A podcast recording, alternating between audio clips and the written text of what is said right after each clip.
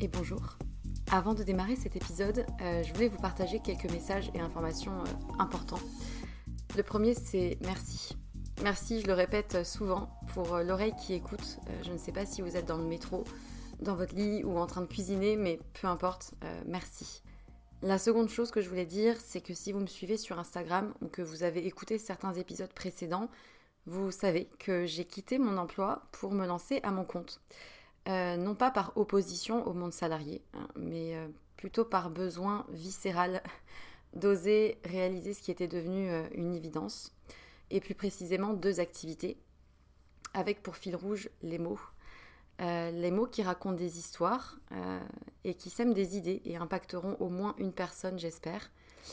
D'une part en tant que consultante en communication et stratégie de contenu et rédactrice SEO, du coup, mention spéciale pour les sujets autour de la santé, de la psychologie, de la nutrition et de la sexualité.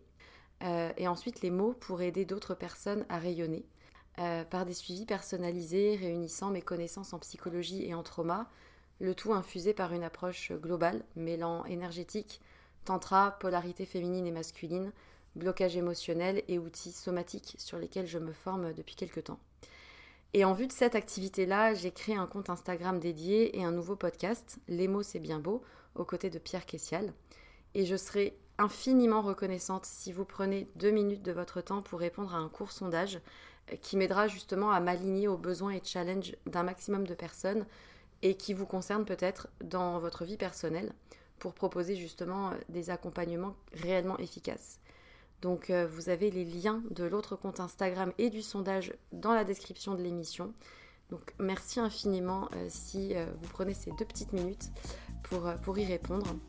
Et pour terminer ce message, j'aimerais juste euh, vous dire une phrase qui, euh, qui réunit un peu tout, toute l'idée et tout ce qui m'anime. Euh, raconter une histoire, c'est surtout raconter celle de quelqu'un qui a besoin de l'entendre et qui sera galvanisé par l'énergie perçue à travers ces mots-là. Voilà, je crois que c'est un, bon résumé du fil rouge de ce vers quoi je vais et ce qui m'anime. C'est tout pour moi et du coup, bonne écoute.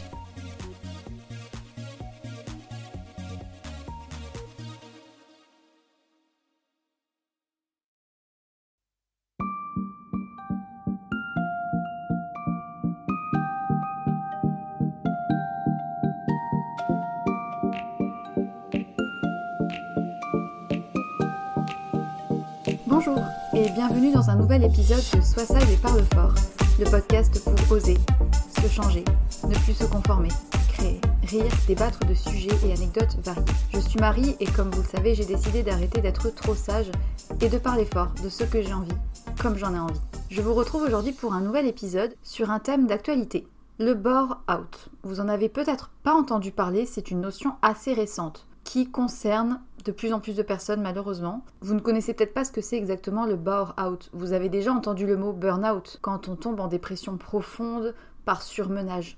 Le bore-out, c'est un peu différent. C'est une situation où l'ennui au travail atteint un paroxysme tel que le quotidien au travail devient insupportable, qu'on ne trouve même plus la force et l'énergie de se lever le matin, on se sent accablé dès le réveil et on regarde les minutes passer comme des heures toute la journée.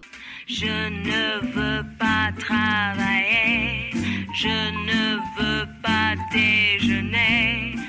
J'avais envie de faire cet épisode parce que je pense que c'est une situation qui concerne malheureusement de plus en plus de personnes. Je me suis penchée sur la question, j'ai fait quelques recherches et j'ai trouvé ça assez intéressant de me rendre compte que l'évolution du monde de l'emploi sur le dernier siècle avait généré une multitude de pathologies mentales diverses, notamment le burn-out, mais aussi le bore-out ces dernières années. Pour commencer, une citation que j'ai trouvée assez parlante de Félix Leclerc qui dit La meilleure façon de tuer un homme est de le payer à ne rien faire. Le bore-out, c'est typiquement ça. C'est l'ennui profond au travail. C'est être littéralement payé à s'ennuyer et à ne rien faire. Ou en tout cas, pas autant que le supposerait un emploi salarié où on a des tâches pour lesquelles on reçoit un salaire, ce qui est la base du travail. Et je trouve ça assez fou en fait qu'on en vienne à des situations telles.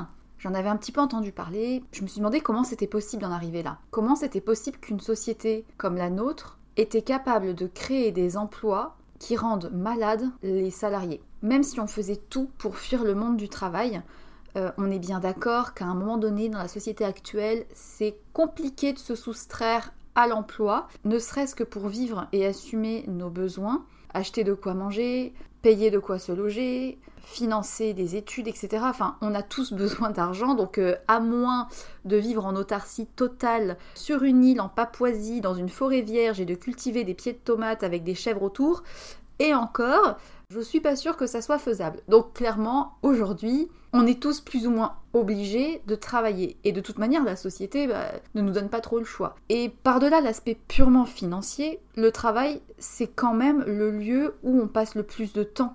En tout cas, pour la plupart des personnes, lorsqu'on a un temps complet ou même un temps partiel, on passe quand même une grande partie de son quotidien au travail avec des collègues et avec du coup des supérieurs qui nous donnent des missions pour lesquelles on est payé jusque-là, je pense qu'on est assez d'accord sur la définition du travail. Alors, certaines personnes, en général, on se tourne de manière logique vers des métiers qui nous correspondent, soit parce que c'est des métiers pour lesquels on a les capacités, ou même pour certains pour qui ce sont des vocations. Je pense notamment à des métiers dans le domaine de la santé, du paramédical, par exemple des psychologues, des psychomotriciens, enfin on voit beaucoup ce genre de métiers qui sont plus finalement des vocations, ou alors encore des artistes ces personnes-là, qui ne voient du coup pas le temps passer tant ils sont passionnés, ne considèrent absolument pas le travail comme un poids ou un devoir parce que du coup ils y prennent du plaisir. Heureusement, beaucoup de personnes aiment leur travail sans que ça soit une vocation euh, genre euh, le grand rêve idéal de euh, le métier de ma vie aiment aller au travail parce que c'est quelque chose qui leur plaît, et puis le jour où ça ne leur plaît plus, sont en capacité de se réorienter vers autre chose. Pourtant, depuis plusieurs années, on entend aussi des psychiatres, des sociologues, des journalistes qui dénoncent l'aspect négatif du monde du travail. On entend notamment parler de souffrance psychique, de manipulateurs toxiques dans les entreprises. Donc forcément, entre la réalité et ce que les médias nous délivrent, de très caricatural, il y a parfois un grand fossé. À l'opposé, on trouve aussi toute une catégorie de personnes qui sont prêtes à promouvoir le travail comme étant un lieu de libération, d'épanouissement, genre je pense aux entrepreneurs, aux coachs, avec cette idée un peu que euh, le travail est un lieu où on peut se réaliser s'épanouir totalement. Et je vois notamment ça beaucoup sur des articles de sites internet, notamment de jeunes entrepreneurs, de start-up, etc., où il y a un petit peu cet esprit euh, combatif de tous ces jeunes qui se bougent pour refaire le monde. Ils sont entrepreneurs du changement parce qu'ils ont ça en eux, parce qu'ils osent, etc. Il y a une espèce un peu d'idéal euh, utopique de la personne qui crée son entreprise, qui est passionnée, qui se lève tous les matins, qui a la niaque. Et c'est vachement mis en valeur, je trouve.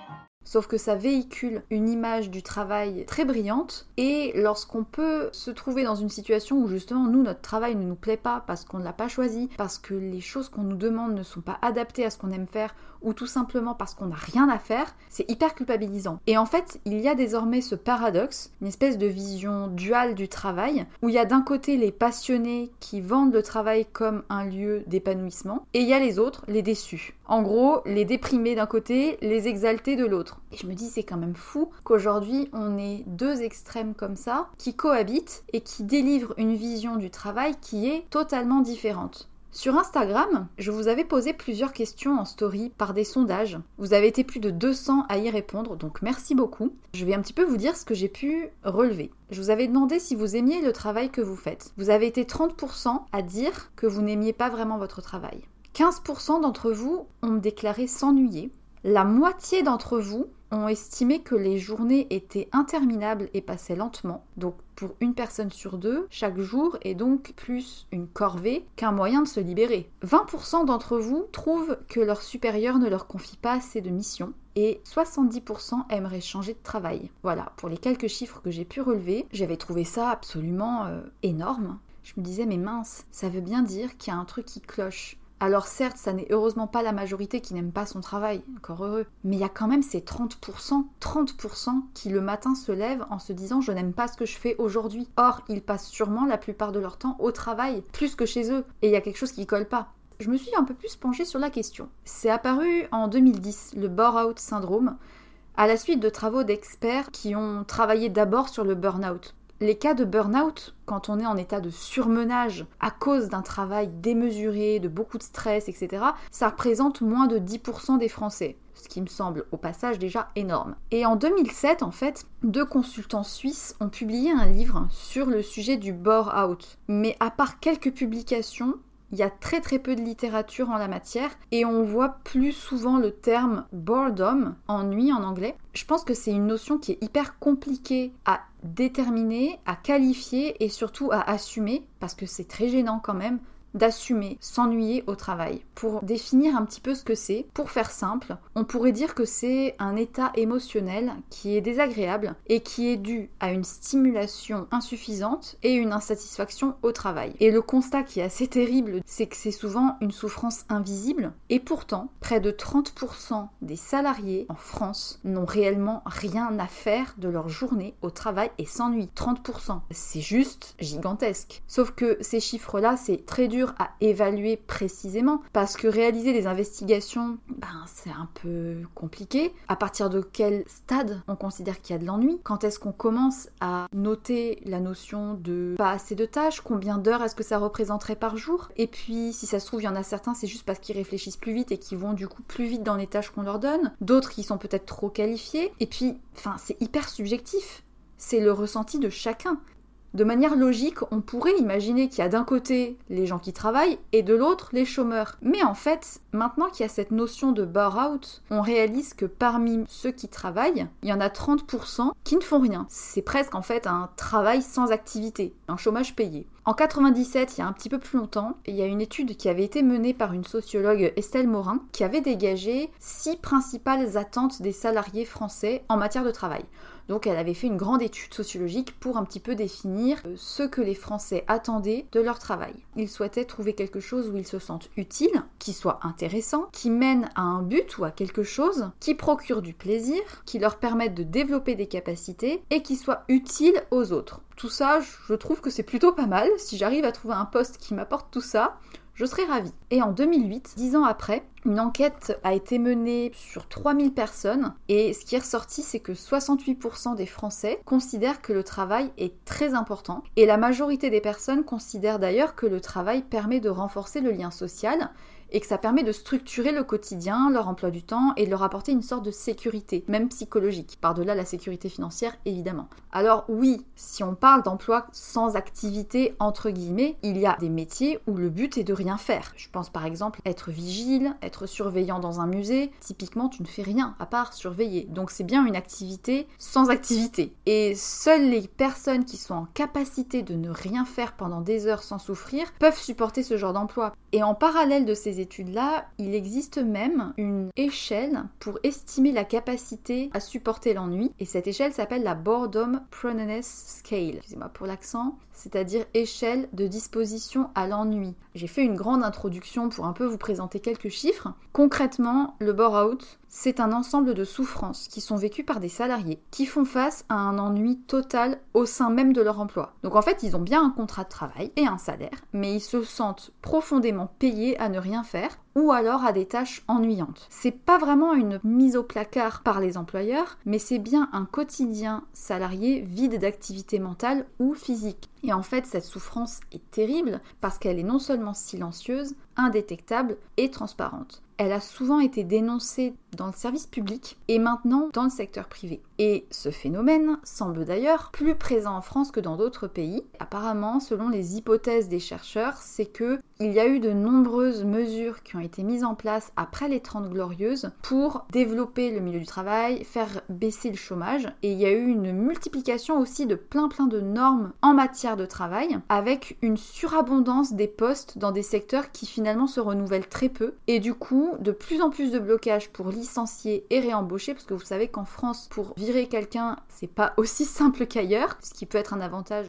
Typiquement, un exemple en France, en 2009, une réforme a permis d'ouvrir à la concurrence le marché du transport international. Et en fait, 500 responsables de la SNCF ont gardé leur poste, mais ils n'avaient plus de mission. En fait, ils ne venaient plus au travail, ils n'avaient rien à faire, mais ils étaient payés à ne rien faire. Alors oui, on parle de burn-out quand la charge de travail est trop importante, ce qui entraîne un craquage qui va se manifester par exemple par une dépression, alors que le burn-out, ça concerne une souffrance qui naît de l'absence de travail, du manque de travail. C'est hyper difficile à déterminer. C'est déjà difficile à définir, mais c'est en plus terriblement complexe à assumer. Il est clairement embarrassant de solliciter son supérieur pour se plaindre qu'on s'ennuie. Alors il y en a même certains qui sont victimes de burn-out sans même s'en rendre compte, qui se mettent à écrire sur des forums, qui vont sur internet, qui euh, échangent avec leurs proches au travail, et ça les sort fictivement de leur sensation d'isolement. Christian Bourillon, qui a été un des premiers à écrire en la matière, a notamment dit, je cite, Certains postes de travail se sont vidés peu à peu de leur contenu pour se remplir d'inactivité de façon insensée. Le cerveau du salarié qui occupe le poste doit absorber cette inactivité, ce qui provoque une grande souffrance car il n'y a pas de syndrome plus déstructurant de la personnalité sociale que le burn-out. Comment est-ce qu'on peut qualifier le temps à partir duquel on s'ennuie? Bon bah selon les chercheurs, ils ont défini que la limite du tolérable était atteinte lorsque le temps de travail réel est inférieur à 2 heures par jour, ce qui correspond quand même à un petit 35 heures par mois.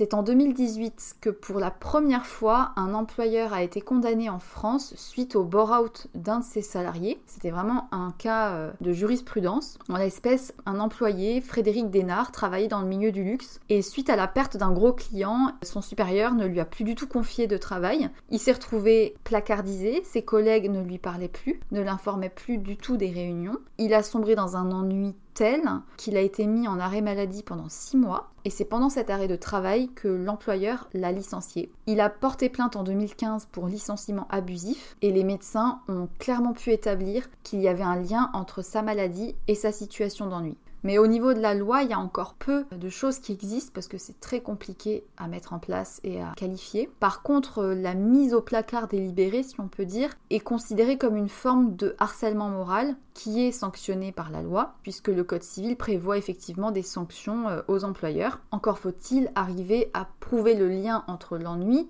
le risque psychosocial et l'agissement hostile de la part de l'employeur. Et ça, euh, bonjour les frais d'avocat. Pour en venir un peu plus précisément sur le développement du bore-out, en gros, le cerveau humain, c'est un peu comme une voiture. Pour faire simple, si on ne l'utilise pas, il s'use. Ce type d'isolement volontaire est souvent utilisé pour retirer la personnalité d'individus. Je vais donner un exemple extrême, mais on peut penser aux isolements en prison. On parle de mitard, les mises au placard au travail, les quarantaines à l'armée, ou même les isolements dans le milieu psychiatrique. Alors ce sont des exemples extrêmes, mais c'est clairement destiné à retirer le sentiment d'individualité, de personnalité de l'individu et une étude a révélé que même sur des rats, ça impacte la durée de vie. En fait, des chercheurs du laboratoire euh, Kraft à Nancy ont pris deux groupes de rats qu'ils ont séparés. Certains étaient torturés et d'autres étaient isolés et délaissés avec aucune stimulation. Ils étaient totalement ignorés. Ceux qui avaient été isolés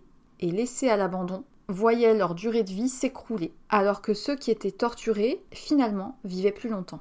Et en 2010, une étude du Journal international d'épidémiologie a révélé que chez les êtres humains, les risques cardiovasculaires augmentaient de manière exponentielle en cas d'ennui au travail. C'est dire. Comment se manifeste ce bore-out On peut le voir par exemple dans l'administration, à cause des lenteurs du système. Je pense par exemple entre 2005 et 2013, il y a eu le déménagement d'un musée parisien et concrètement comme il a été fermé plusieurs années, les salariés ont été payés à rester chez eux pendant plusieurs années, ce qui représente effectivement un total de 23 millions d'euros payés par le contribuable. Bref, on peut aussi retrouver le bore-out à travers des formes de harcèlement. Le fait de ne rien donner à faire de manière volontaire à son employé peut être considéré comme un harcèlement parce que le but souvent c'est d'obtenir sa démission pour éviter de le licencier. La conséquence de ça c'est que l'employé est isolé, il est exclu du groupe, il est jamais informé des réunions, il reçoit aucun mail, il est ignoré et c'est très très très difficile psychologiquement quand tu passes toute ta journée au travail et que tu n'existes plus aux yeux des autres.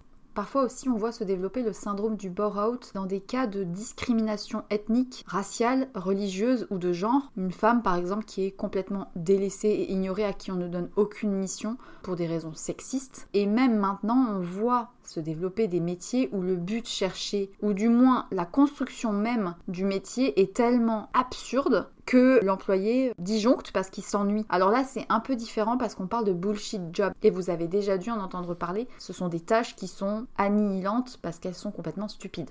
Et du coup, le bore-out, bah, ça peut concerner n'importe qui.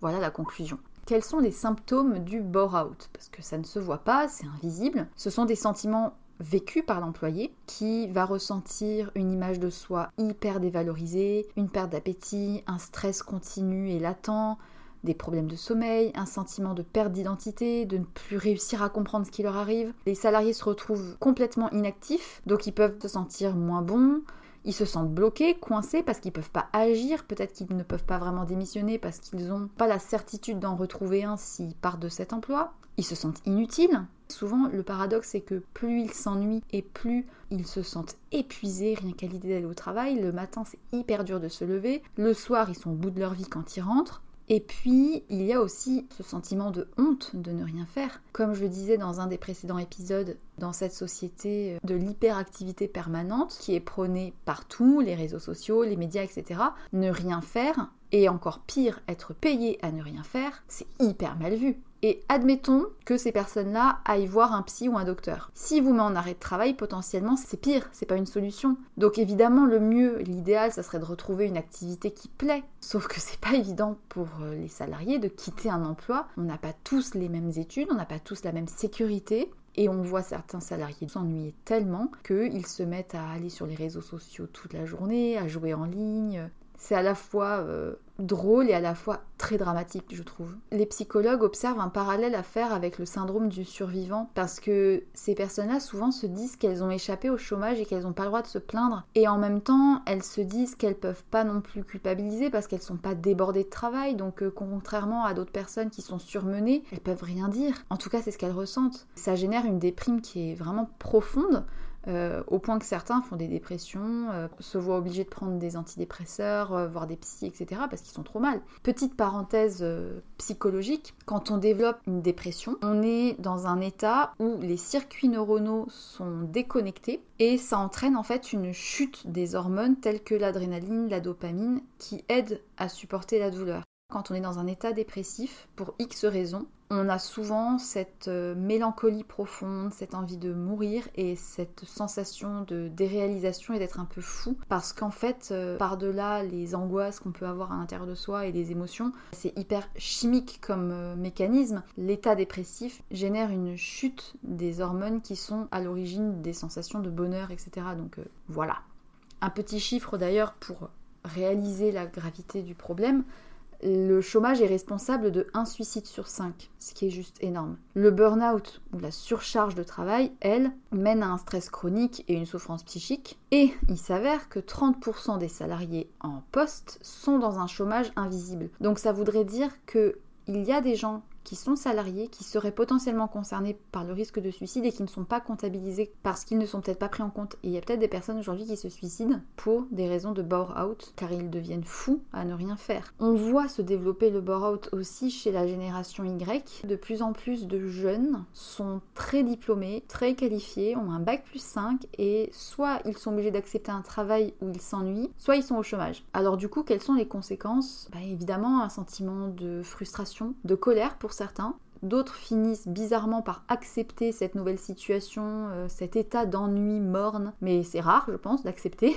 Certains rejettent totalement les sensations vécues, alors ils vont se mettre à démissionner pour chercher un autre travail, mais en fait, concrètement, peu osent quitter leur emploi parce qu'ils ont beaucoup trop peur de ne pas retrouver un travail, ou bien parce qu'ils sont dans une insécurité financière trop importante pour se permettre de risquer de ne rien retrouver. Puis même s'ils sont réembauchés, le temps entre les deux emplois peut être trop long pour permettre d'assumer les dépenses quotidiennes. Il y a aussi une autre conséquence, c'est une forme d'évitement. C'est-à-dire que le salarié va trouver des moyens d'occupation pour tromper l'ennui. Il va arriver en retard, il va partir plus tôt, il va piquer le travail des autres, euh, il va aller beaucoup plus lentement exprès, il va faire autre chose en même temps, genre chercher des articles, euh, se documenter, aller sur des réseaux sociaux, etc. Certains s'inventent même des tâches, euh, se mettent à trier les documents par ordre alphabétique, à l'envers, à l'endroit, dans tous les sens, enfin bon bref, on voit de tout. Finalement, c'est générateur de créativité, certes, mais je trouve ça quand même un peu dommage d'en venir au point de s'ennuyer au travail. Clairement, le jour où je retrouve un emploi, je ferai tout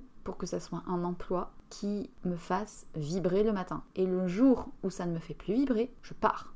Et je pense que c'est d'avoir vécu le vide qui permet d'appréhender mieux l'ennui et de se rendre compte de ce qu'on veut ou de ce qu'on ne veut pas. Et que finalement, il est super important de trouver quelque chose qui nous épanouit parce que sinon, euh, on déprime. Alors oui, bien sûr, il y a des situations où c'est très très compliqué de trouver un poste qui nous plaît parce que parfois on ne sait même pas ce qui nous plaît. Mais je pense que dans l'absolu, on peut tous trouver un emploi qui nous épanouit.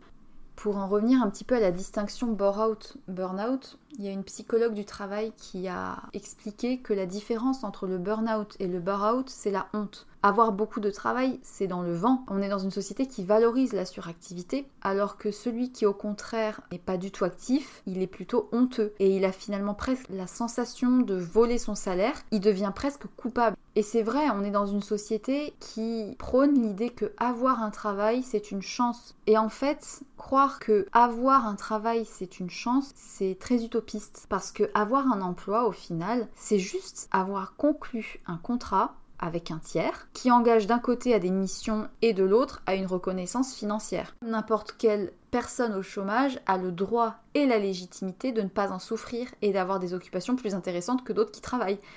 Et ça, c'est hyper mal vu. Le jour où un chômeur dit bah moi j'aime être au chômage parce que je fais rien et je fais plein de choses qui me plaisent, c'est autant mal vu que celui qui est au travail, qui est payé et qui dit je m'ennuie au travail. Sauf que dans les deux cas, les deux points de vue sont tout autant légitimes. Alors, de tout ça, c'est bien beau, vous allez me dire mais Marie, c'est grave, mais alors qu'est-ce que t'en dis? Et si on est en bore-out, qu'est-ce qu'on fait? Déjà, il euh, n'y a pas vraiment de guérison magique. La seule manière, je pense, d'envisager une suite, c'est de voir le bore-out comme le signe qu'il faut mettre en place une révolution personnelle. Ça fait très grandiose, on dirait une grande métaphore, mais euh, en réalité c'est ça. Le jour où vous vous retrouvez si mal que vous déprimez au travail, c'est qu'il est clairement temps de se poser des questions et de réaliser un travail sur soi, sur ce qu'on veut, parce que on passe quasiment toutes nos journées et 80% de notre temps au travail, puis après la nuit, bah, en général on dort vu qu'on passe énormément de temps au travail, je pense que c'est ultra important de réussir à minima à s'épanouir, il faut déjà apprendre à être bienveillant envers soi-même et ne plus culpabiliser de s'ennuyer. Apprendre à appréhender l'ennui même quand on ne travaille pas. C'est quelque chose qui est, je pense, difficile pour la plupart des personnes actuellement, surtout à l'ère de l'hyperconnexion. Disons que je suis pas très bien placée pour dire ça, mais en tant que salarié, on a le droit d'avoir des missions qui nous conviennent et qui nous plaisent. En tant qu'individu qui accepte d'être payé pour des missions, on doit avoir le droit d'aimer ce que l'on fait dans la journée. Et on a surtout le droit de dire que ça ne nous plaît pas. Je sais pas s'il existe vraiment des solutions pour le bore-out parce qu'on en parle encore peu, mais peut-être que déjà en parler un peu plus et se sentir légitime de s'ennuyer et ne plus avoir honte, c'est déjà un premier pas. Je pense pas que la solution viendra de l'employeur. Elle doit venir de l'employé, évidemment, qui s'ennuie. S'il est possible d'entamer un dialogue avec son supérieur, il faut tenter parce que vous avez rien à perdre. Par contre, vous avez beaucoup plus à perdre en termes d'estime de vous, de fierté, en termes de santé mentale. Un emploi, ça se retrouve et un emploi, ça n'est entre guillemets que un travail. Et c'est facile de dire ça. Hein. C'est très facile parce qu'il y a des gens qui sont à la rue. Mais si vous avez eu la sécurité d'avoir un emploi, vous pourrez en retrouver un autre et il y a toujours moyen de trouver un travail. Mais voilà, je pense que la première chose à faire, c'est déjà de ne plus en avoir honte, de dénoncer les cas de bore-out et d'en parler un peu plus, et de cesser de prôner que le travail est forcément gage d'épanouissement. Parce que forcément, lorsque un média véhicule en permanence que être jeune, être entrepreneur, avoir un poste, machin, c'est forcément la ligne logique que l'on doit suivre. Ça ne peut pas mener à un épanouissement des personnes parce qu'on n'est pas tous faits pour être entrepreneur, pour être exalté au travail et le fait de prôner en permanence des personnes qui s'éclatent, ceux qui se retrouvent sans rien se voient clairement montrer du doigt ou alors n'osent pas en parler. Je pense que c'est important de pouvoir dénoncer lorsque ça ne va pas, tant quand on est surmené que quand on n'a rien à faire. C'est un sujet sur lequel j'ai pas vraiment de réponse. J'avais surtout envie de parler de la notion qui est peut-être encore peu connue et qui concerne peut-être certains d'entre vous. Si ça vous concerne, ben j'espère que au moins vous aurez pu mettre le doigt sur ce problème-là que vous vivez. Si vous avez vécu ce genre de choses, n'hésitez pas à venir m'en dire plus, surtout sur le comment vous avez réussi à vous en sortir. Et si jamais votre métier ne vous épanouit absolument pas, voire pire que vous vous ennuyez, je pense qu'il est temps de faire une petite révolution personnelle. Voilà, c'est ce que je suis en train de faire actuellement et ça fait vraiment du bien de ne plus être sage et de parler fort. Et c'est sur ça que je vais terminer l'épisode. J'espère que ça vous aura intéressé. Je vous souhaite de passer une très bonne journée. Je vous remercie encore une fois pour vos partages et votre soutien. Si vous avez aimé cet épisode ou si vous aimez en général Sois sage et parle fort, n'hésitez pas à aller mettre une petite note sur iTunes, c'est ce qui m'aide beaucoup à me faire connaître. J'espère que ceux qui entendront cet épisode font partie des gens qui aiment leur travail et qui ne voient pas le temps passer. Et si au contraire vous réalisez que vos journées sont longues, je ne vous dirai qu'une chose, soyez sage un peu et parlez fort, beaucoup.